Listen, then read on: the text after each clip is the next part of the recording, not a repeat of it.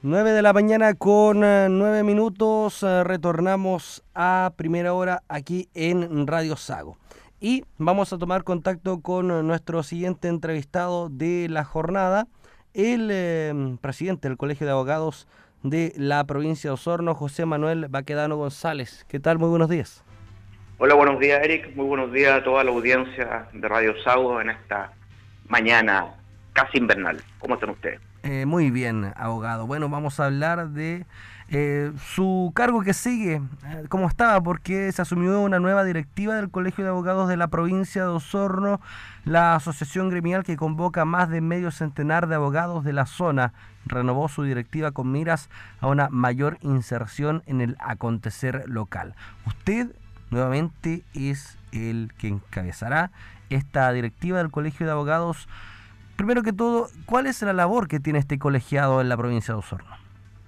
Bueno, eh, decir que efectivamente así fue. Eh, en asamblea de 28 de abril pasado, eh, la asamblea, por unanimidad de los asistentes y por aclamación, confirmó la directiva que presido por un nuevo periodo, un nuevo bienio de, de dos años, quedando colegas de mucha relevancia en el quehacer local eh, en los otros cargos directivos, el vicepresidente Rubén González, eh, Carlos Puxola, que es la secretaría,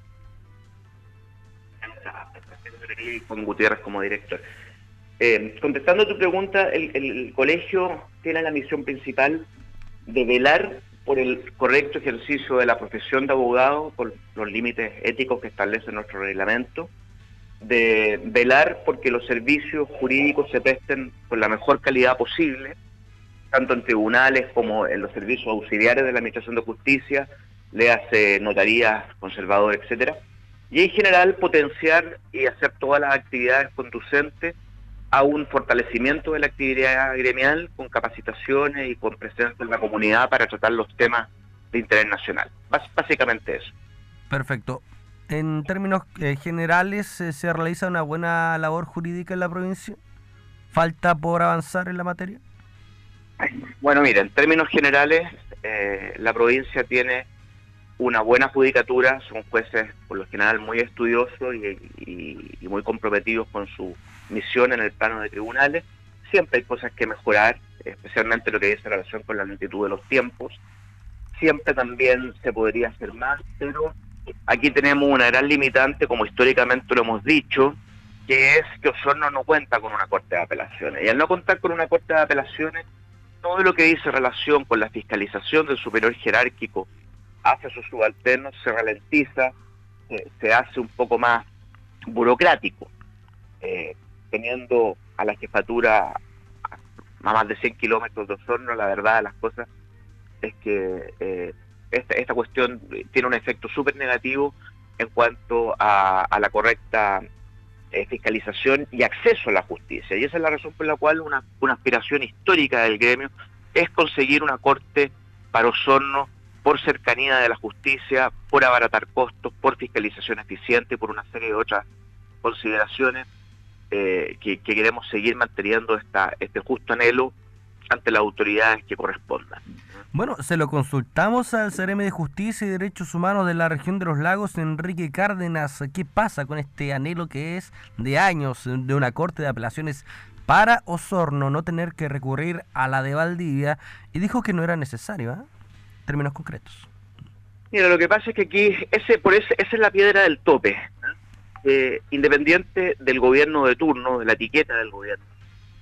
Eh, eh el gobierno central evidentemente siempre ha sido muy mezquino con nuestra provincia, y no solamente en materia jurídica, lo mismo pasa en materia del aeropuerto Carlos Stott o Cañal Bajo, ¿no es cierto?, que también requiere una fuerte inversión para hacerlo más competitivo, pero ocurre que esta provincia lamentablemente históricamente ha sido siempre postergada porque tiene dos polos muy grandes, tiene un polo muy fuerte en el norte que es Valdivia y un polo en el sur que es Puerto Montt. Por lo tanto, el quedar en esta situación eh, de, de pentajosa y no tener y no tener una representación fuerte parlamentaria que, que se que se cuadren con nuestras demandas evidentemente la presión eh, no es lo suficientemente potente para que se escuche nuestro clamor pareciera ser que un tiempo esta parte cuando uno quiere algo tiene que hacer protestas, tiene que hacer marchas, tiene que hacer ruido, tiene que caer en el desorden. Pero evidentemente nosotros como abogados que nos ganamos la vida eh, dentro del marco del Estado de Derecho no podemos andar llamando a hacer protestas a cada rato. ¿ah? Eh, no, no, no, no está en, nuestro, en nuestro ADN. Las cosas se solucionan con diálogo y con franca buena disposición de las partes. Pero esto es un tema que va a haber que abordarlo evidentemente y espera, esperamos en este segundo periodo de presidencia eh, dedicarnos con mucho entusiasmo a aquello y, pedir apoyo a los parlamentarios electos para que tratemos de, remar para un mismo lado. Evidentemente el gobierno central va a cubrir siempre el bolsillo, acuérdate que esto pasa por Hacienda. Y Hacienda ve el presupuesto nacional, implementar una corte es una inversión fuerte. Y también hay, hay un poco de eso, eh, a lo mejor es la respuesta del CEREMI, mi querido Eric. Exactamente, bueno, inversión y también eh, nos comentaba en su momento que eh, no hay un colapso en los hornos de causas que ve la Corte de Apelaciones. Sí ocurre en Puerto Montt, entonces le poníamos el ejemplo, la Corte de Apelaciones de Osorno vendría también a paliar el colapso que existe en la capital regional. Eh, ¿O no? ¿O sería netamente para la provincia? Ahí es un tema eh, también de un estudio profundo porque eh, el territorio jurisdiccional de la Corte debería estar circunscrito a ciertos límites o espacios físicos, que sería el territorio de la provincia. Eso sería lo deseable, eso sería lo esperable, ¿no es cierto? Independientemente que eh, no ocurre. Y aquí nosotros también estamos en una situación bastante especial. ¿Por qué? Porque el Colegio de Abogados de Puerto Montt, que son nuestros nuestro aliados estratégicos y nuestros vecinos a quienes les tenemos mucho aprecio, ellos también están eh, en una lucha gremial no menor porque quieren eh, instar por instalar una segunda sala en la Corte de Apelaciones de Puerto Montt que aparentemente eh, que aparentemente está bastante sobrecargada de trabajo. Y bueno, y una de las posibilidades que se conversó también es que se produzca un cambio de jurisdicción se implementa una sala de la Corte de Puerto Montt que eventualmente signifique respetar la, actual división política del país, ¿no es cierto? Donde eh, Valdivia quedó como región de los ríos y nosotros eh, pertenecemos a la región de los lagos. Entonces, siguiendo esa lógica de división política administrativa, lo lógico sería que si se cree una sala en Puerto Montt, una otra sala más en la Corte de Puerto Montt, Osorno se fuese a esa jurisdicción, que también es una posibilidad que hay que conversar y hay que, hay que analizar con el gremio vecino de, Puerto Montt que recibe el colega René Fuxer. Perfecto. Vamos a uno de los temas eh, que también eh, ha sido bastante importante y donde ha tenido voz el eh, Colegio de Abogados de Osorno, que es en torno al conservador de bienes raíces de la ciudad. Hubo protestas, hubo renuncias, hubo modificaciones y tengo entendido que ya fue nombrado el nuevo conservador de bienes raíces en Osorno. Sí, efectivamente ayer fue nombrado por el Ministerio de Justicia con decreto del presidente de la República, el nuevo conservador Víctor Hugo Quiñones, que es que viene de Puerto Montt. Eh, el, colegio, digamos, ya resuelta la terna, solo espera y alberga el legítimo anhelo que el nuevo conservador que se instale próximamente en Osorno esté consciente de la realidad local, y me consta que lo está, yo, eh, hemos seguido su, sus declaraciones, sus primeras declaraciones que ha dado en los medios, el, nuevo conservador, y él está muy consciente de que hay un serio problema que requiere de inversión, que requiere de incorporar tecnología, que requiere de modernizaciones profundas y cambios profundos. Él fue muy honesto, creo yo, en sus declaraciones a la prensa cuando dijo de que no, no esperemos que esto lo arregle en uno o dos meses, efectivamente estimamos que no. Y es, eh, es un, una operación una operación muy complicada, se lo, hacemos el parangón con la medicina, ¿no es cierto? Casi como una operación de tajo abierto, que, eh, de corazón abierto que requiere, que requiere mucha energía y que requiere muchos recursos. Eh, y el conservador, bueno, desearle lo mejor de lo mejor y hay un titular, de manera que ya no hay excusas para eh, no comprometer la inversión. Ah, usted sabe que el conservador obtiene su ingreso de los aranceles que cobra los usuarios, que en esta provincia que es muy potente, son bastante altos, por lo tanto, estimamos que sí va a estar en condiciones de conservador de hacer esa inversión importante para modernizar el servicio y en eso va a contar con el apoyo pleno de esta presidencia y de este colegio, porque al final del día todos queremos un buen servicio para que la provincia marche como, como debe marchar. Bueno, una cosa... Nuestros buenos deseos en ese sentido. Una cosa es en el papel, la otra es en la acción. Eh, vamos a estar atentos a cómo funcione también, porque... E, evidentemente, evidentemente, es, eh, efectivamente, pero, pero fíjate que uno hace la comparación con el conservador anterior, digamos, que, que cuando tú dialogabas con él y conversabas con él, tenía una manera muy, muy, muy soberbia de hacer, ¿ah? una poca empatía con, con, el, con el, el, dolor que causaba un mal servicio. Yo noté, y espero no equivocarme, eh, que por lo menos el nuevo conservador tiene la cuota de humildad y empatía necesaria para darse cuenta que aquí hay un serio problema, problema que por lo demás también preocupa mucho el superior jerárquico que es la Corte de Valdivia, que está muy atento a esta situación, y que eh, el, el nuevo profesional a cargo que, que según sus declaraciones está consciente de esto, debería eh, mostrar resultados en un tiempo prudente, ¿no es cierto? No, sería ilógico pensar dos meses, pero yo creo que eh, seis meses ya un tiempo, y antes de seis meses, ¿no es cierto?, de instalación suficiente para, para que los usuarios vean mejoras en un servicio que históricamente han dado mal. No olvidemos que son 14 años de un conservador que está con tecnología de diría yo, de principio del siglo XX, por lo tanto el cambio no es menor. A todo esto, los funcionarios que trabajan ahí eh, anteriormente también entregaron, te entregaban malos servicios o era solamente por parte de este personaje, Oscar Enríquez?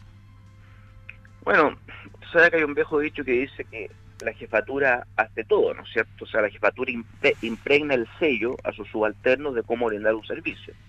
Por lo tanto, eh, yo creo creo, muchos fueron desvinculados, entiendo, pero yo creo que también en los funcionarios eh, esta, esta manera displicente y autoritaria de ser, se, de alguna manera se vertía en ellos y el servicio, eh, bueno, usted, la, usted, Radio Sago sabe mejor que nadie todo cómo se movilizó la comunidad jurídica y la comunidad local con marcha incluso para poder revertir este proceso del conservador. Por lo tanto, esperemos que, aquí realmente hay un ánimo de mejorar las cosas y, el conservador, el nuevo conservador, yo, yo entiendo y deseo que se haya percatado de esta situación para que también lo tenga presente en la selección de su personal y eventualmente evaluar también la incorporación, o mejor dicho, el cambio de oficio a, un edificio con, con, mayores extensiones y mayores comodidades. Sí, eso chico ya yo tengo la sensación de que es así. Y de alguna manera en el fallo de la Corte de Valdivia, cuando aplicó sanciones al, conservador anterior, y ya presentó su renuncia, también hace ver en ese fallo de que las dependencias eh, son, son ya, ya no van el ancho un buen chileno. Bueno, empatizar con la gente es primordial, primero que todo. Y yo creo que sería lo primero que hay que cambiar. La modernización del sistema y de paso reducir la burocratización también. Efectivamente, efectivamente, pues estamos viviendo un Chile digital. Usted hace hace 10 años atrás muchos teníamos que levantarnos tempranos en largas colas en el servicio de registro civil para obtener un certificado de nacimiento, matrimonio, de función, etcétera.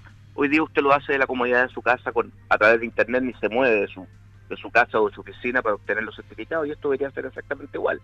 A, la altura de un Chile digitalizado con las demandas que exige el siglo XXI en curso.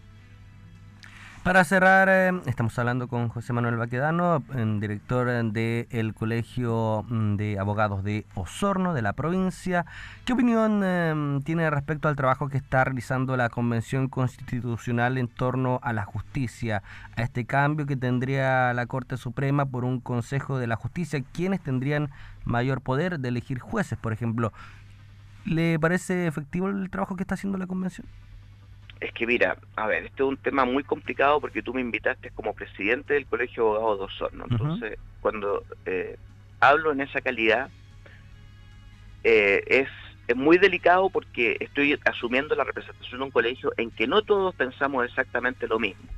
José Manuel Baquedano González tiene una postura, a título personal y como abogado, una postura muy crítica a lo que están haciendo los convencionales, muy crítica pero eh, en este minuto no estoy hablando como el abogado José Manuel Baquedano, sino como el presidente del Colegio de la provincia, por lo tanto, eh, por respeto a los demás colegas y a la Asamblea, eh, no habiendo un pronunciamiento expreso sobre esta materia, yo prefiero no emitir opinión en la calidad en la cual estoy hablando en los micrófonos esta mañana.